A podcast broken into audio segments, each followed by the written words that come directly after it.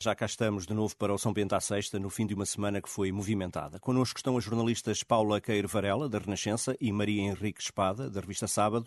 Boa noite a ambas, sejam bem-vindas a esta nossa casa. Boa noite. Boa noite. Começamos então pela aprovação do prolongamento do estado de emergência e, naturalmente, pela comunicação ao país do Presidente da República, há poucas horas. Marcelo Rebelo de Sousa explicou que há uma terceira vaga de Covid que espreita no arranque de 2021 e que, se necessário, vai avançar com novas renovações do estado de de emergência. Paula, hum. o país aguenta mais estados de emergência? Ai, aguenta, aguenta. Exatamente. Acho que, acho que, acho que é isso que se perspectiva, é isso que é, podemos ler das declarações não só de Marcelo Rebelo de Sousa esta noite, mas dos eh, vários responsáveis eh, políticos ao longo, sobretudo da última semana, creio. Foi isso que já disse António Costa, que o estado de emergência até podia durar até ao fim da pandemia, sabemos lá nós quando isso será.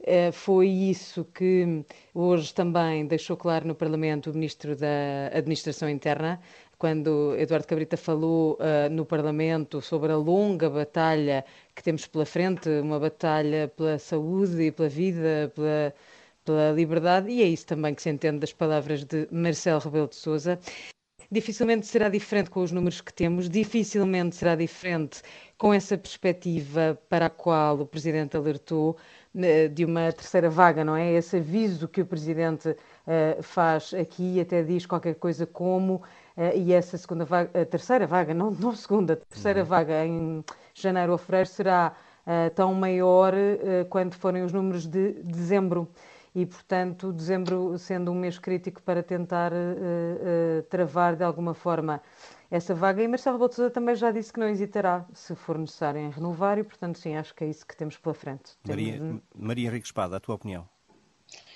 Olha, eu vou, eu vou, só fazer uma ressalva, é que eu não consegui ouvir nada daquilo que a, que a Paula disse. Isso parece-me altamente grave. técnica qualquer. mas, uh, mas, mas estou a ouvir a ti perfeitamente. Portanto, podemos, podemos continuar de qualquer forma. vamos a isso, vamos a isso. Vamos a isso. Uh, eu acho que o país terá de aguentar eh, os estados de emergência que for necessário. A questão aqui é em que condições é que aguenta esses estados de emergência e algumas das, dos alertas que o Presidente da República deu na mensagem permitem-nos perceber que, que, ele está preocupado com isso, eh, nomeadamente quando fala dos sinais de divergência, de dissensão, até de conflito, até violência, já houve manifestações, uh, que começam a surgir. Isto não aconteceu no primeiro, no primeiro, nos primeiros estados de emergência, ainda em março e abril. É uma situação nova, esta divisão social e também política, e eu acho que a mensagem do Presidente foi um bocadinho centrada nisso, precisamente por perceber que para se aguentar aquilo que ele está a pedir, que é união e mais não sei quantos estados de emergência, ou seja, aqueles que forem necessários, para se aguentar isso é preciso que haja um mínimo de coesão social e isso está a esboroar-se perante os nossos olhos, não é? Houve, aliás, mesmo esta semana, uma série de sinais uh, evidentes de que isso está a acontecer. Hoje mesmo, por mero acaso, mas foi hoje, a manchete do público trazia um estudo que dizia que metade dos portugueses não considera adequadas as medidas tomadas. Isto é grave porque, obviamente, quem não considera as medidas adequadas tem menos tendência a catá-las, não é? Mas tivemos muito mais sinais uh, uh, dessa dissensão, até, até, do ponto de vista político, não é? Um... Olha, eu propunha justamente, Sim. falas no ponto de vista político, proponho que ouçamos um pouco mais do que disse Marcelo, que pediu convergência Sim. entre os partidos ele diz eh, que mais tarde em eleições eh, que tudo se clarifique, que agora o tempo é outro. Que partidos e parceiros sociais continuem a fazer a convergência possível. Há mais do que tempo para se ajuizar de atos e de autores, para demarcar campos e para apurar e julgar responsáveis. Não faltarão eleições para isso. Este tempo ainda é outro o tempo de convergir no possível, mesmo discordando. Paula Varela, em que partido hum. ou partidos tenta Marcelo enfiar uma carapuça? Olha, não sei se há só um, acho uhum. que uh, são todos em, em, em geral, uh, obviamente um, focado não no PS, não é? Porque esse suporta o governo, mas para os outros acho que há uma tentação gigante de descolar ou haverá, penso eu, nos partidos, uma tentação gigante de descolar destas medidas que são ah, medidas muito ah, duras, muito pesadas, muito penalizadoras, ah, para a economia, obviamente, mas depois também para todos nós e, para a forma como temos de nos adaptar e adaptar as nossas vidas a estas uh, medidas. Um, e temos uma, um ano de eleições pela frente, não é? Convém não esquecer isso. Há um ano de eleições com presidenciais já em janeiro, com uh, autárquicas em uh, outubro, e é, é, muito fácil que os partidos, e acho que isso também já se começa a notar, porque se formos olhar.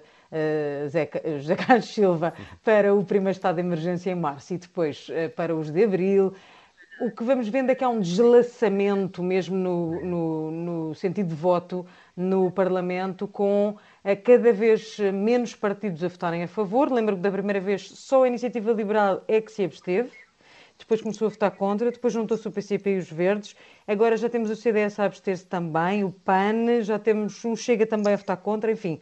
Isto são sinais também, acho eu, disso, dessa tentação de, um, até porque talvez as medidas tenham criado tanto ruído e tanta agitação, e é esse também o aviso que o Presidente faz hoje, não é? Um, e era isso que a Maria Henrique Espada também estava a dizer.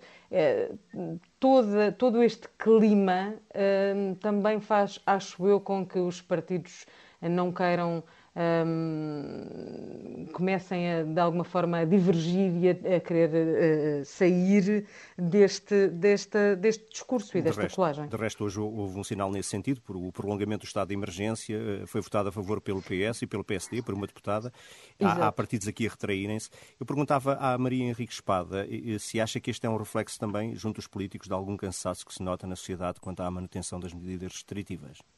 Ah, estamos todos cansados, políticos e não só, diria eu. Exato. Ah, mas, mas depois eu acho que esta questão vai para além dos partidos ah, e, da, e, da, questão estritamente parlamentar também, não é? O, o, estes sinais de divisão uh, começam a ver-se a um nível que não era habitual, mesmo entre presidente e governo. Nós vimos esta semana uma série de pequenos episódios que ilustram isso.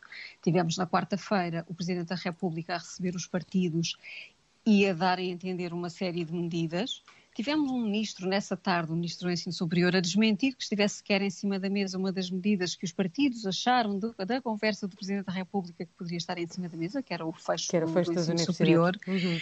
Um, tivemos depois uma coisa curiosa que foi na entrevista do Dr. Rui Rio um, à, à TVI, ele diz a certa altura que há divisões no governo. Pois diz, e no um, grupo parlamentar. E que, que, isso é conhecido no Conselho de Ministros.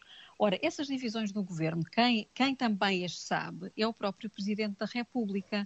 e também o próprio Presidente da República deu conta delas a alguns dos partidos que foi recebendo. Uh, e nós sabemos que sim, há divisões no, no, no, próprio Conselho de Ministros. Aliás, não terá certamente sido por, por acaso que um, um, Conselho de Ministros terminou depois da meia-noite, não é? Não, não foi, se fosse só para ratificar medidas pré-acordadas sem discussão, se calhar não tinha demorado tanto tempo. Um, e são, tudo isto são sinais desse cansaço e dessa, enfim, dessa, dessa crescente divisão que, que está Sim. a surgir, não é? Sim. Depois, eu acho que há uma outra questão uh, que se tem agravado e que são os problemas de comunicação uh, da parte do Executivo. É? Aliás, o próprio Marcelo também fala hoje disso, diz que é preciso, que são precisas palavras mais claras.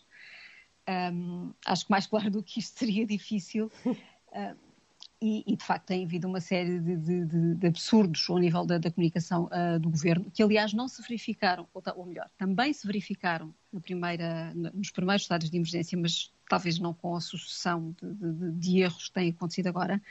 Um, e com uma outra coisa, um, eu acho que perdeu-se um bocadinho a noção de quando se erra, quando se faz um erro de comunicação, é preciso pelo menos, quando ele é eh, flagrantemente descoberto e constatado, fazer uma correção. Um, Estou-me a lembrar, por exemplo, que na, no último estado de emergência, quando foi na conferência de imprensa do, do Primeiro-Ministro, há um célebre, célebre, gráfico que mostra que 68% dos contágios uh, são uhum. acontecem em casa, em meio familiar. Uhum. Ora, esse célebre gráfico percebeu-se rapidamente que estava errado. Uh, esse célebre gráfico sustentou a própria política do Executivo para justificar o tipo de medidas que estavam a ser desenhadas. Estavam a ser desenhadas à medida daqueles dados. Ora, nós ontem, na reunião do Infarmed, ficámos todos a saber que, afinal, 80% dos contágios não se sabe como é que acontecem e apenas qualquer coisa como metade daqueles que se conhecem uh, acontecem em contexto familiar. Mas então nós estávamos a tomar medidas para, para, para um determinados dados que afinal não são assim e que sentido é que fazem essas medidas? Não é? Tudo bem, isto é muito complicado. Ainda bem colocas e... essa questão. Eh, Sim. Porque eu até ontem estava convencido que na maior parte dos casos sabia-se qual, qual era a ligação. Paula, eh, tu sabias, tinhas essa informação? Sabias qual, tinhas também a ideia de que na maior parte dos casos sabia-se qual era a ligação? Até, Olha, até tinha... sabermos estes 80% de casos que não se sabia de facto qual é a origem Sim. dos casos confirmados? Sim, eu, eu, eu acho que é, é, é assim, sabia, eh, não graças ao Primeiro-Ministro e ao Governo.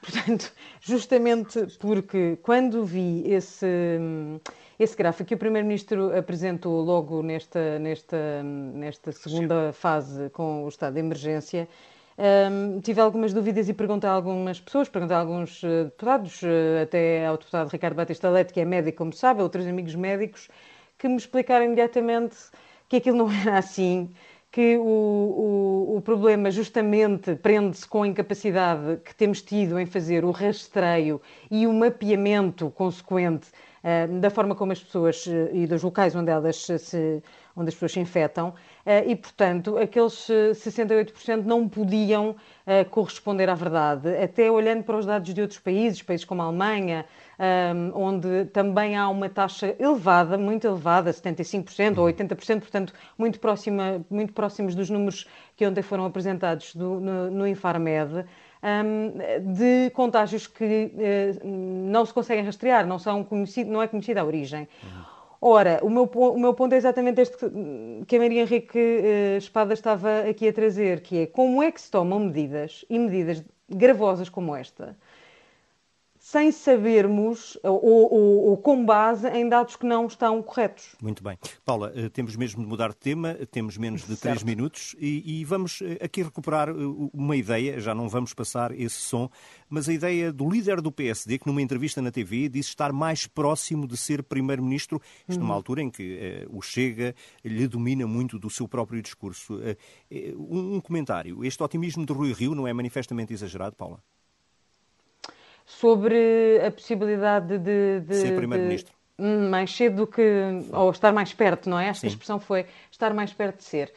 Não sei, não, não, não, sei se é otimismo. Acho sinceramente que o PSD está há muito tempo a apostar as fichas numa crise política, em outubro do próximo ano, justamente eh, na fase das autárquicas. Acho que o PSD lê nas eleições uh, dos Açores e no facto de o PS ter perdido a maioria absoluta e, entretanto, não ter sido capaz de apresentar uma solução de governo e, portanto, ter perdido o governo dos Açores, também um sinal.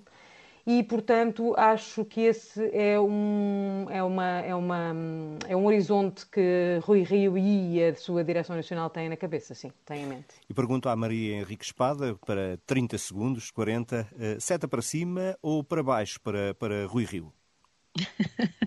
Eu acho que em relação à questão que tinhas colocado anteriormente, eh, se ele está mais perto de chegar a primeiro-ministro, claramente seta para baixo, basta olhar para os dados que temos em cima da mesa. Aliás, não por acaso hoje uma, uma sondagem que não é diferente de nenhuma das anteriores e em que, tendo em conta até aquilo que aconteceu nos Açores, ou seja, um bloco para cada lado, se nós fizermos essa divisão com todas as sondagens que têm acontecido desde as últimas legislativas para cá, o bloco da direita fica sempre a mais de 15 pontos, ou qualquer coisa do género, uh, do, do, bloco PS da esquerda, Sim. digamos assim, da soma de PS mais uh, o Bloco, o PCP, uh, eventualmente do PAN, que pode ou não entrar nessas contas. Mas se somarmos PSD, por exemplo, nesta última sondagem, eu fiz essa soma por curiosidade, um, se nós somarmos toda a direita, o total são 38,9%. Um, a diferença entre a esquerda e a direita nesta última sondagem, contando os dois blocos como blocos, não como partidos uh, a só, são 18 pontos quase, 17,9.